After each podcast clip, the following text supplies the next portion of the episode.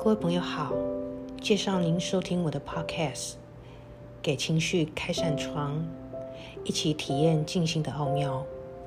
你知道吗？大脑里存在顿悟的密码，在静心的状态下，可以轻易的触发。时常让自己在静心里，也可以协助梳理自己过激的身体跟情绪，恢复原本的平稳状态。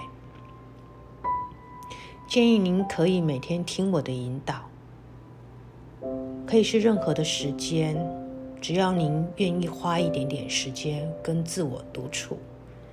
你也可以选择用不同的引导内容去配合你不同的情绪，更能让你有不同的体悟。欢迎跟着我一起觉察自我，释放负面的情绪。找到人生的智慧，祝福您。